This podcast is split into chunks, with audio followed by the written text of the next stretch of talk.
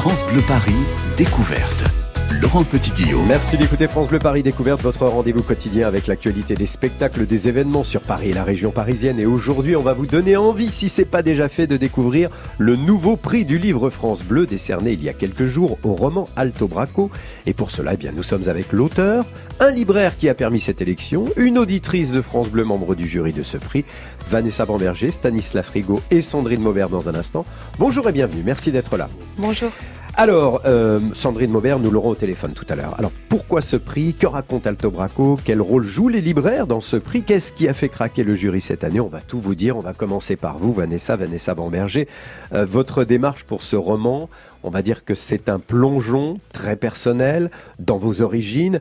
Euh, avant de résumer un petit peu le début de Alto Braco, euh, comment vous le qualifiez ce roman autobiographique un peu biographique, un tout petit peu autobiographique euh, ou pas du tout Un tout petit peu autobiographique parce que la photo qui est en couverture du livre, qui est un médaillon, une photo de famille de deux enfants, ce sont euh, les photos de mes vraies grand-mères, enfin ce que j'appelais mes grand-mères, ma grand-mère maternelle et la sœur de celle-ci, ma grande-tante, que j'adorais, euh, mais elle n'était pas bistrotière. En fait, j'ai essayé de restituer l'amour que j'avais pour elle, mais ça s'arrête là en termes d'autobiographie. Alors, on va vous expliquer pourquoi bistrotière pourquoi cette grand-mère, pourquoi cette grande-tante, elles sont très présentes dans ce livre. Dès le début, on suit l'histoire de Brune, trentenaire, vivant à Paris, élevée donc par sa grand-mère et sa grand-tante, deux femmes vraiment très proches, très liées, fort caractère, mais différentes quand même. Elles sont originaires de l'Aubrac. Autant vous le dire tout de suite, faut connaître l'Aubrac.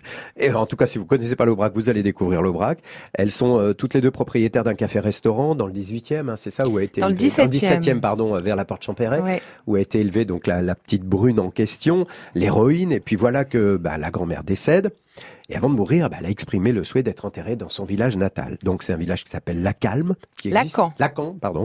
qui est, il y a un L pourtant. Hein. Il y a un L, mais ça se prononce Lacan. Et d'ailleurs, c'est assez amusant parce que je me suis rendu compte vraiment après avoir écrit le livre. C'est le vrai nom du village de mes grands-mères, mais de la consonance psychanalytique qu'il pouvait y avoir. Comment ça se fait?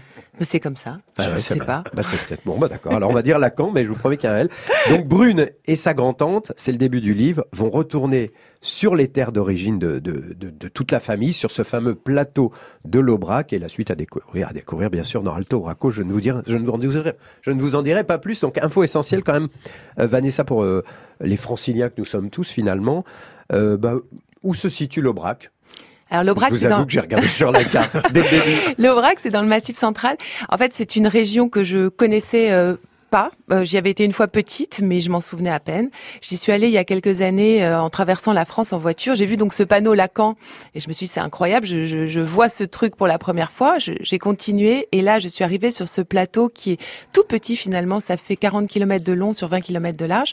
Ça a la particularité d'être à cheval sur trois départements. Voilà, voilà la, la, la Lozère, le Cantal et l'Aveyron. Moi je venais, enfin mes grands-mères venaient de l'Aveyron et j'ai découvert cet endroit et j'ai eu exactement la même réaction qu'ont tous les gens qui découvre l'Aubrac, une réaction dite de touriste, à savoir, je me suis dit, mais c'est incroyable cet endroit, ce sont des espèces de steppes infinies comme ça, ça ressemble à l'Écosse, ça ressemble à l'Islande, il y a des gens qui trouvent que ça ressemble au Tibet, à la Mongolie, à la Namibie.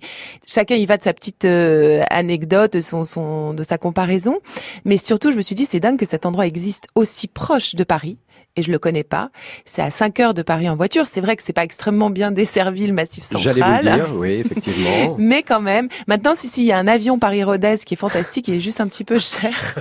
Mais euh, c'est vrai que c'est pas, c'est pas tout près. Et il y a un côté assez insulaire avec ce plateau puisque c'est à 1000 mètres d'altitude. Et quand on y arrive, on a l'impression d'être tout d'un coup comme dans une terre en plein ciel. C'est assez extraordinaire. Alors, les gens connaissent souvent l'Aubrac à travers le chemin de Compostelle. Et euh, ils connaissent aussi l'Aubrac l'été, c'est-à-dire un Aubrac euh, quand même où il fait assez beau, mhm. relativement beau parce qu'il peut neiger en juin. Oui, voilà, vous le décrivez d'ailleurs ça aussi. Il y a des fleurs, il y a des petites vaches dans les prés, c'est assez euh, joli comme ça, cette espèce d'image. Mais ce qui est intéressant de voir, c'est l'Aubrac en hiver, parce que là, on tombe sur un, un territoire qui est extrêmement mystérieux, il y a un côté mystique qui se dégage, et c'est un endroit où été comme hiver, et je pense qu'il y a plus beaucoup d'endroits comme ça en France peut marcher des heures sans voir personne. On peut même rouler pendant très longtemps sans croiser une voiture. Et c'est assez extraordinaire Alors, quand comme il y a sensation. c'est pas génial. Hein Ça, c'est vrai. Ça m'est arrivé d'ailleurs. Ça a été assez, assez compliqué. Vous le retranscrivez très très bien. C'est un retour aux origines qui nous permet de découvrir alors les paysages, le climat, les couleurs, les animaux, très important, les villages, parce qu'il y a quand même des villages, hein, faut pas exagérer, l'histoire ancienne du plateau, les traditions, les légendes de la région, et puis, et puis évidemment, c'est très important dans cette histoire, la vie des, des éleveurs, des agriculteurs, plutôt des éleveurs, hein, j'ai l'impression. Euh, le rôle de la viande, très important dans ce roman, et apparemment en Aubrac aussi, sur le plateau de l'Aubrac. Bref, c'est aussi l'histoire de ce qu'on appelle les bougnats. Oui, euh, en fait, les bougnats, c'était donc euh, à la fin du 19e. Ouais. C'était des gens qui venaient parce que la terre est très pauvre là-bas et ne pouvaient pas nourrir les enfants. Donc au début, ils sont partis, ils ont fait le commerce du charbon. Et puis comme c'est très lourd et c'est très fatigant de porter du charbon, euh, ils s'arrêtaient pour prendre un petit café. Ouais. Euh, et euh, donc très vite, ils ont créé à côté des, des commerces de charbon des cafés. Et euh, quand le charbon s'est arrêté, les cafés sont restés.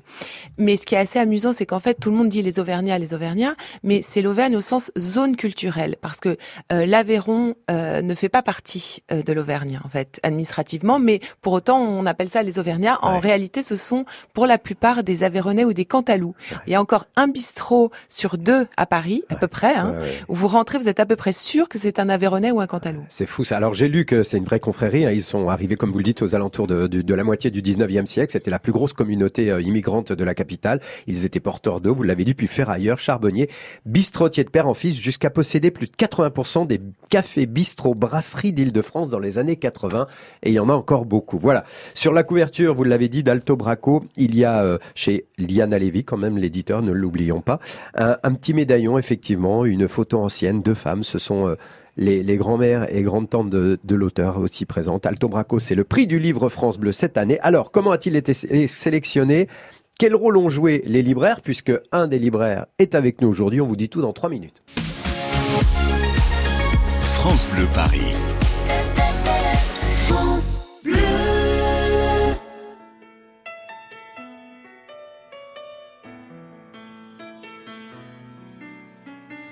On s'était dit rendez-vous dans dix ans. Même jour, même heure, même pomme. On aura 30 ans. Sur les marches de la place des grands hommes. Le jour est venu et moi aussi. Je veux pas être le premier. Si on n'avait plus rien à se dire, ici, ici. Je fais des détours dans le quartier. C'est fou ce qu'un crépuscule de printemps rappelle le même crépuscule d'il y a dix ans. Trottoir usé par les regards baissés. Qu'est-ce que j'ai fait de ces années? J'ai pas flotté tranquille sur l'eau. J'ai pas nagé le vent dans le dos. Dernière ligne droite, la rue soufflot. Combien seront là? 4, 3, 2, 1, 0.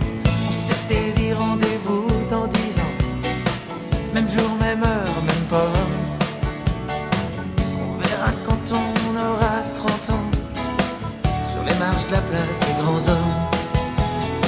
J'avais eu si souvent envie d'elle. La belle Séverine me regardera-t-elle? Eric voulait explorer le subconscient. Remonte-t-il à la surface de temps en temps? J'ai un peu peur de traverser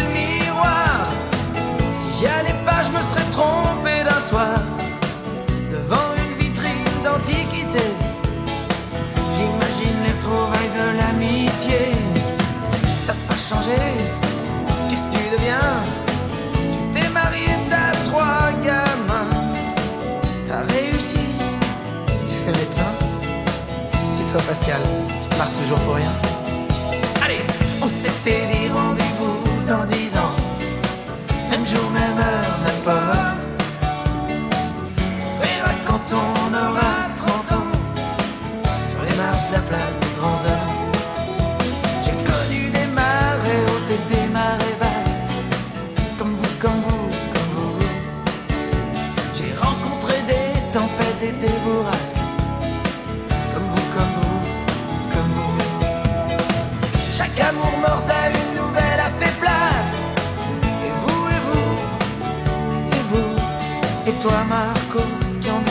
simplement d'être heureux dans la vie. As-tu réussi ton pari? Et toi, François? Et toi, Laurence? Et toi, Marion? Et toi, Gégé? Et toi, Bruno? Et toi, Evelyne Et ben, c'est formidable, les copains. On s'est tout dit, on serre la main. On peut pas mettre dix ans sur table. Comme on étale ses lettres au scrabble. Dans la vitrine, je vois le reflet d'une lycéenne derrière moi. Elle part à gauche, je la suivrai. Si c'est à droite, attendez-moi. Attendez-moi. Attendez-moi. Attendez-moi.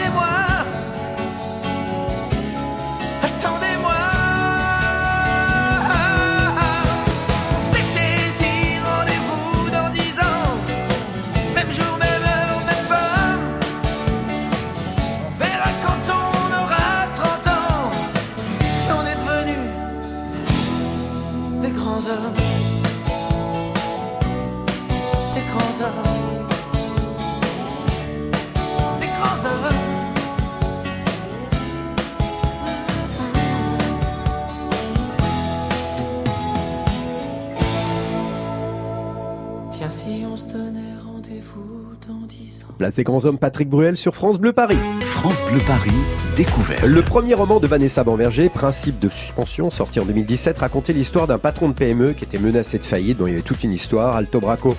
Son nouveau roman nous raconte l'histoire d'un monde rural, celui de ses origines, de sa famille, venue de l'Aubrac à Paris, et puis c'est le prix surtout du livre France Bleu 2019. Nous sommes avec Vanessa Bamberger et un libraire qui a contribué à la sélection de ce livre, Stanislas Rigaud. Rebonjour.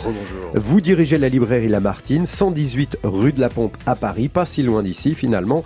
Euh, Vous faites partie du réseau Page des libraires. Pourriez-vous tout d'abord nous expliquer ce qu'est ce réseau Page des libraires? Alors, Page des libraires, c'est un magazine qui est Oui. fait par les libraires. C'est-à-dire que euh, il n'y a pas de journaliste Hmm. dans l'équipe euh, de Page des libraires. Page des libraires orchestre les coups de cœur des euh, libraires indépendants de France, qui donc rédigent euh, des avis, Mhm, des des petites commentaires, chroniques, des ouais. petites chroniques, qui sont regroupées dans un magazine qui ressemble beaucoup à ce qu'on appelle aujourd'hui des MOOC, c'est-à-dire un, un beau gros magazine.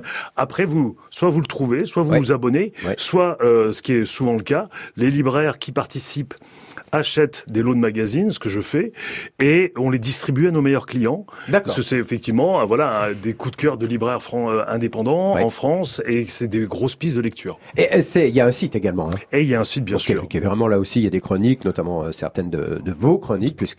Mais comment ça se passe? Parce que vous recevez les livres avant, ça se passe une fois par an, vous décidez sur l'année de tous les bouquins qui vont être chroniqués. euh, C'est tout. En fait, c'est tous les deux mois à peu près. Tous les mois et demi, deux mois, il y a un numéro et le gros numéro est bien évidemment celui de la rentrée littéraire, bien Mhm. sûr. Et on vient d'avoir ju- justement euh, pour la remise du prix France Bleu Mhm. lundi à la BNF euh, la grande réunion avec euh, 400 libraires et bibliothécaires qui viennent euh, prendre connaissance de coups de cœur d'une équipe de 20 libraires dont je fais partie, qui a lu en avant-première une grande partie de la rentrée littéraire. Il y a combien de libraires indépendants qui font partie de ce réseau? Oh, Enfin, C'est sur oh, toute la France, hein, Ah oui, c'est sur toute la France. Je pourrais pas vous chiffrer, mais c'est beaucoup. Il y en a beaucoup. Ah hein. oui, il, en reste, il en reste beaucoup, rassurez-nous. Et il reste, en reste encore. reste beaucoup de libraires qui conseillent leurs lecteurs. Exactement. Bon, ça va, ça fait du bien. Vous, vous en lisez beaucoup combien, vous, par an, à peu près? Ah, c'est, ah, j'ai- j'en ai toujours un en route.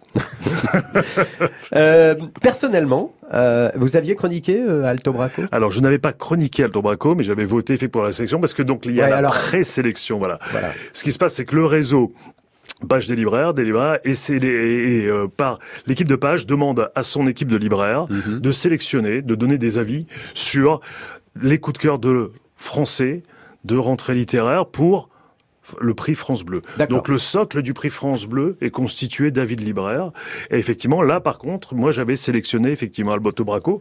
Vanessa Bamberger avait accepté de faire le lancement du livre à la librairie. Ah, très bien. On avait passé une très très belle soirée Ah. et euh, le livre est un des gros coups de cœur du magasin depuis sa parution en janvier. Ouais. Et donc on était, et on- je trouvais que par rapport en plus à France Bleu, l'éthique du prix, c'était un livre qui était vraiment parfait pour, et je suis très très heureux qu'il ait gagné. Alors c'est intéressant, Vanessa Berger, parce que c'est un roman qui raconte la vie des gens vivant quand même assez loin de Paris, même s'il y a beaucoup de, de, de, comme vous le disiez, euh, de d'immigration. Enfin, il y a plein plein de d'immigration de, ces gens-là. Euh, qu'est-ce qu'on vous raconte lorsque vous faites euh, des dédicaces? Parce qu'effectivement, là, on est dans dans une ville, mm. on est loin de ce plateau désert avec ses grandes routes. Euh, où on peut pratiquement on peut ne rencontrer personne pendant des heures et des heures. Qu'est-ce qu'on vous raconte? Pourquoi il plaît ce bouquin, selon vous? Euh, selon moi, je, je, je pense qu'il y a, et, et c'était pas voulu de ma part, mais je pense qu'il y a un espèce de besoin en ce moment de, de, non pas de retour, mais de lien à la terre. Euh, je pense qu'on est on est des êtres humains qui n'avons pas finalement changé biologiquement.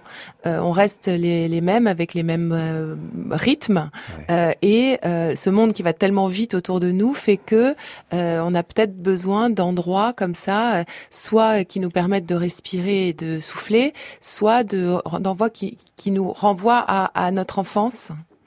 Euh, je pense qu'on est peut-être aussi euh, la dernière génération à avoir eu des grands-parents paysans, euh, que la France est un pays rural et fier de ses origines paysannes parce que j'ai rencontré des gens, moi, qui étaient très fiers d'appartenir à cette terre, mais pas uniquement d'ailleurs sur l'Aubrac, hein, hmm. partout en France, les gens sont assez fiers de leurs origines paysannes. C'est un livre sur nos origines à tous, parce que comme on dit souvent, il y a très peu de Parisiens à Paris vraiment, donc on a tous des parents ou des grands-parents d'une certaine région. Et d'un seul coup, on, devient presque chauvin en lisant ce livre, en se voilà. et ce, qui est, et, ce qui est chouette aussi, c'est que j'ai rencontré pas mal de gens qui euh, ne, ne, venaient pas de, de cet endroit-là, mais qui pour autant me disaient avoir retrouvé des sensations, par exemple euh, de Bretagne ou de de Charente, enfin des sensations d'enfance, de d'odeur. Je voulais faire un livre sensoriel, vraiment, c'était important pour moi de de donner aux gens l'envie de, de de, de manger, de de, euh, de sentir. Euh, le... De manger mieux. Et de manger mieux. On vous en parlera. C'est très important dans ce livre. Euh, si vous êtes carnivore, si vous êtes végétarien, vous serez sensible à Alto Braco. Alors, après la sélection des libraires et leur accueil chaleureux, on va maintenant vous expliquer comment a fonctionné le jury et pourquoi il a craqué pour Alto Braco. Nous serons au téléphone dans un instant avec une auditrice de France Bleu qui faisait partie du jury.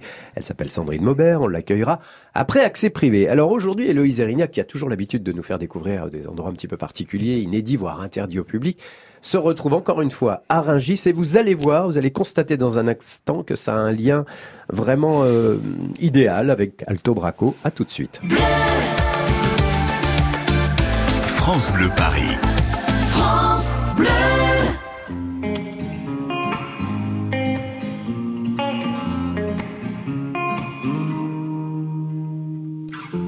J'ai les souvenirs qui toussent et la mémoire qui bégaye.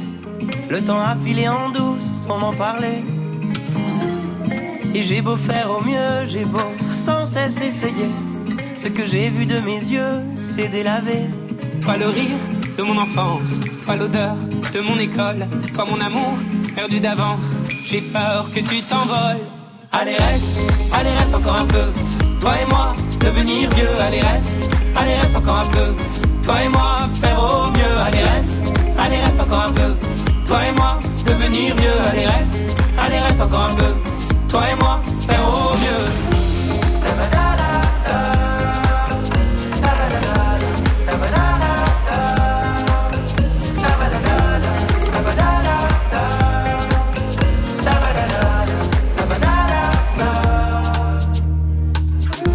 Je me rêvais éléphant, me voilà devenu moineau. On ne dompte pas le temps, ce drôle d'oiseau. On égare les balises qui gardent nos moments et se vide nos remises à pas de géant. Toi le rire de mon enfance, toi l'odeur de mon école, toi mon amour perdu d'avance. J'ai peur que tu t'envoles. Allez reste, allez reste encore un peu. Toi et moi devenir vieux. Allez reste, allez reste encore un peu. Toi et moi faire au mieux. Allez reste, allez reste encore un peu. Toi et moi devenir vieux. Allez reste, allez reste encore un peu. Toi et moi, faire au mieux.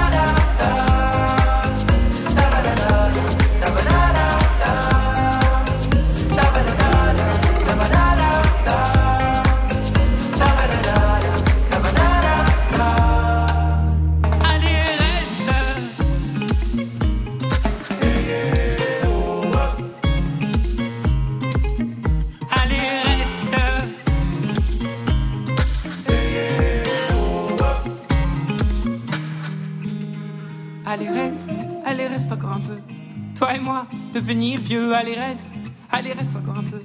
Toi et moi, faire au mieux, allez reste, allez reste encore un peu. Toi et moi, devenir vieux, allez reste, allez reste encore un peu. Toi et moi, faire au mieux, allez reste, allez reste encore un peu. Toi et moi, devenir vieux, allez reste, allez reste encore un peu. Toi et moi, faire au mieux, allez reste, allez reste encore un peu. Toi et moi, devenir reste, allez reste encore un peu. Toi et moi, faire au mieux.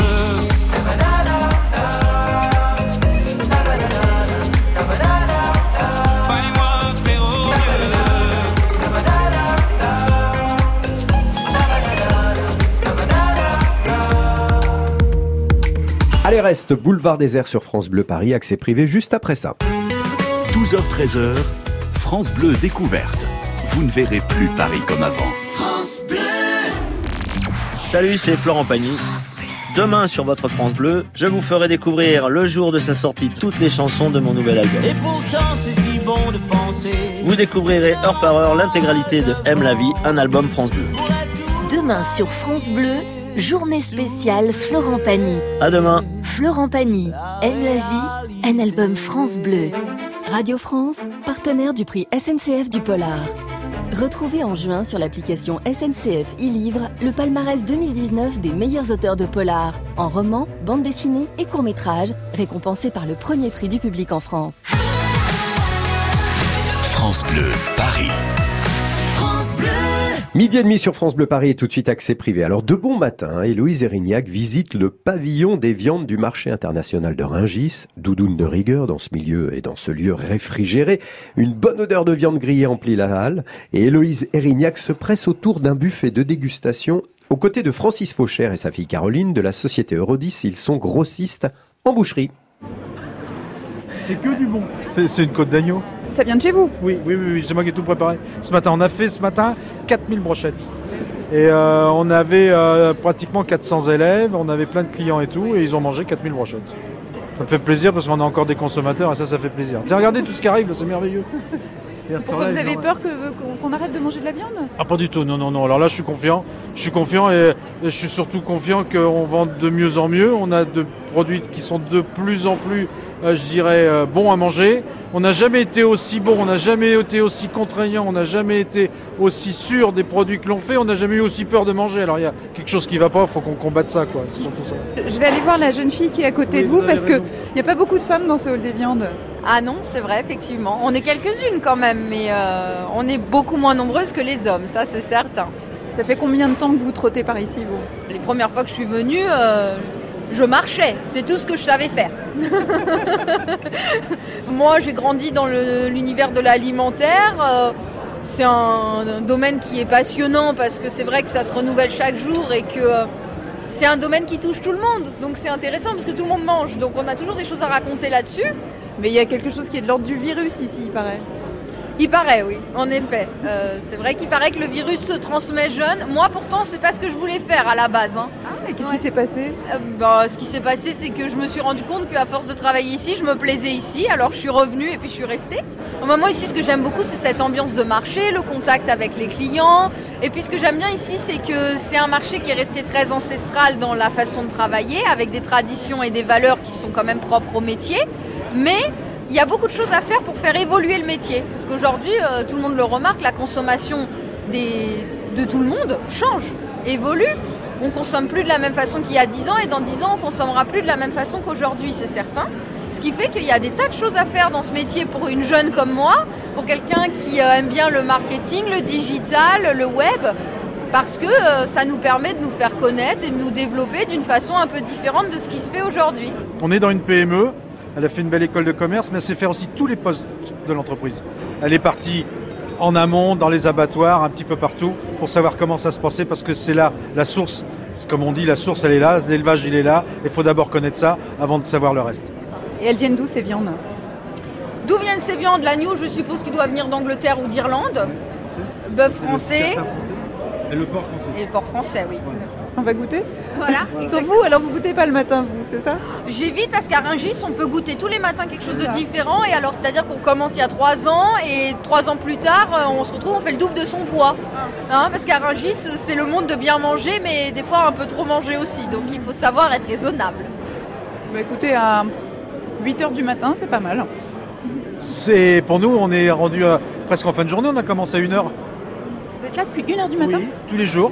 Tous les jours, c'est 1h et j'ai même des équipes qui commencent à 19h, à 22h, à minuit. Euh, moi, entre 1h et 2h. Ce qu'il y a, c'est qu'on va, on va se quitter vers 13h ou 14h. quoi. Voilà. Mais on travaille qu'à mi-temps, midi et minuit. Midi, minuit, le marché international de.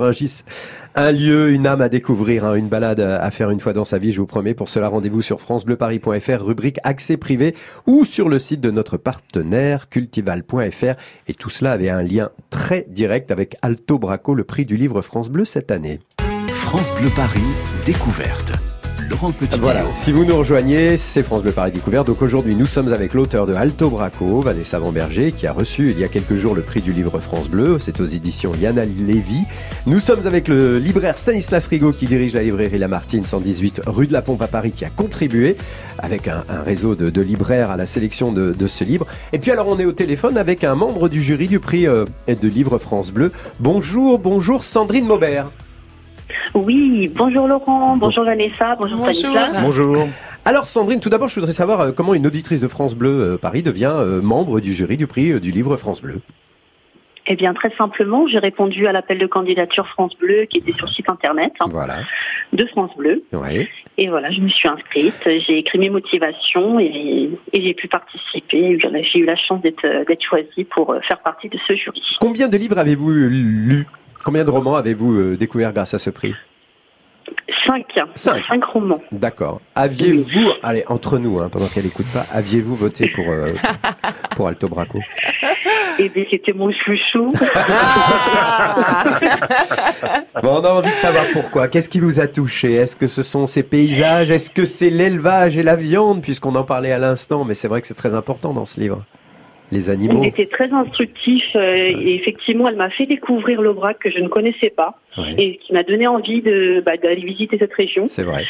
Et ça m'a également rappelé des beaux souvenirs puisque je suis normande d'origine, donc c'est vrai que ça m'a rappelé des beaux souvenirs également de ma Normandie. Je, je, je- je m'y retrouvée vraiment. D'accord. Et c'était vraiment un, un très très beau livre.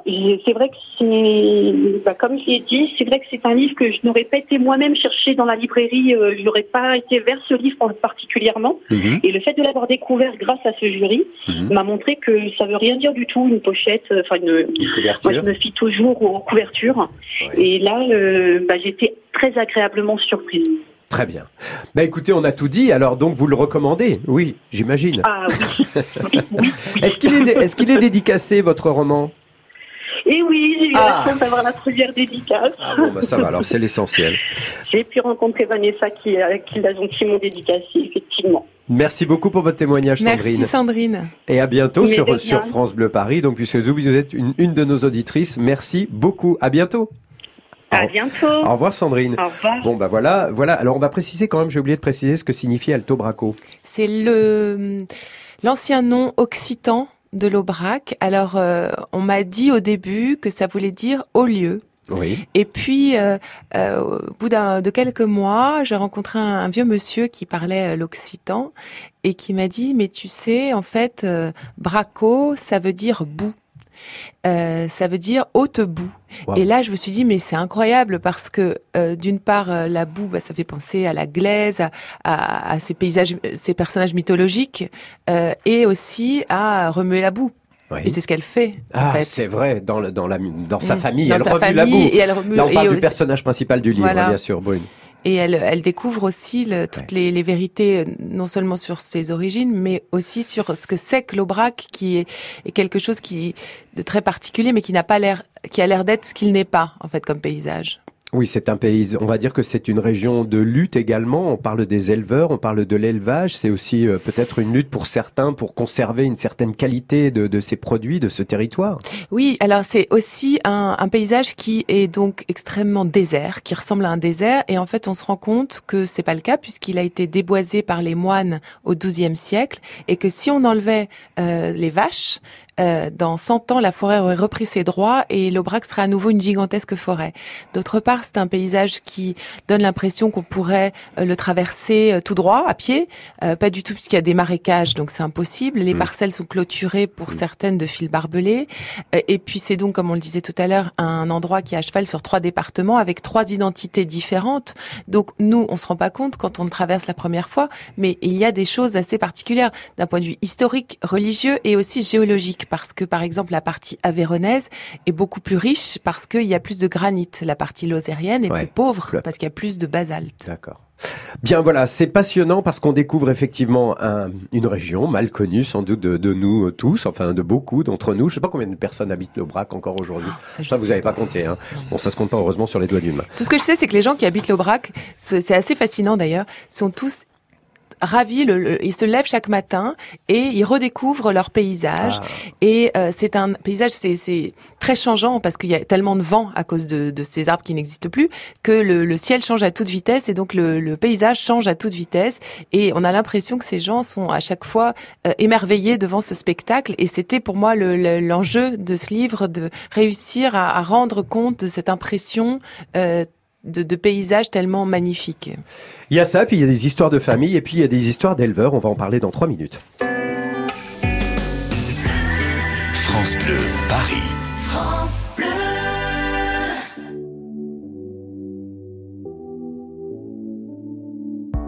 n'existe pas sans son contraire, qui lui semble facile à trouver. Le bonheur n'existe que pour plaire, je le veux. Enfin, je commence à douter d'en avoir vraiment rêvé. Est-ce une envie Parfois, je me sens obligée. Le spleen n'est plus à la mode, c'est pas compliqué d'être heureux. Le spleen n'est plus à la mode, c'est pas compliqué. Tout,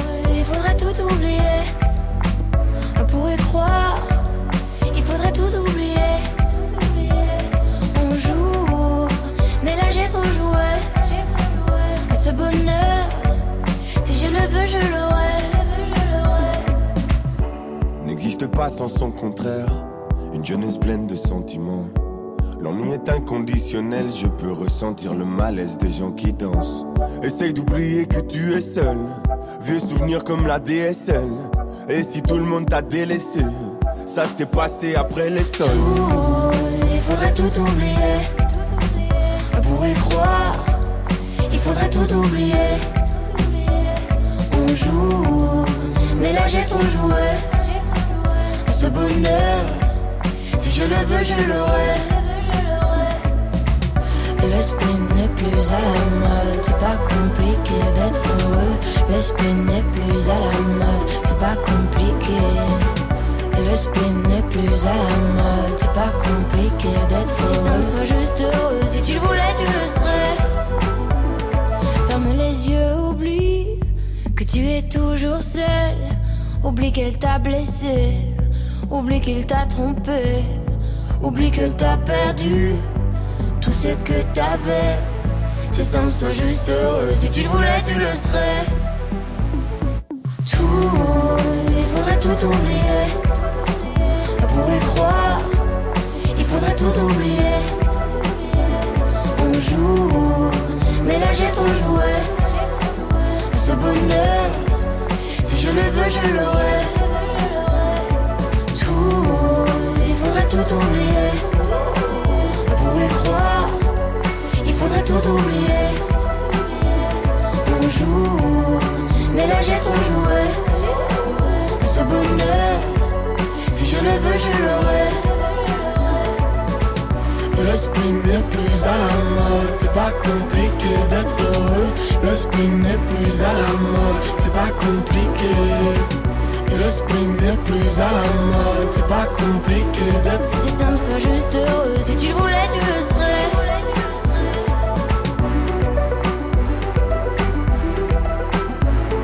Si ça me soit juste heureux, si tu le voulais, tu le serais.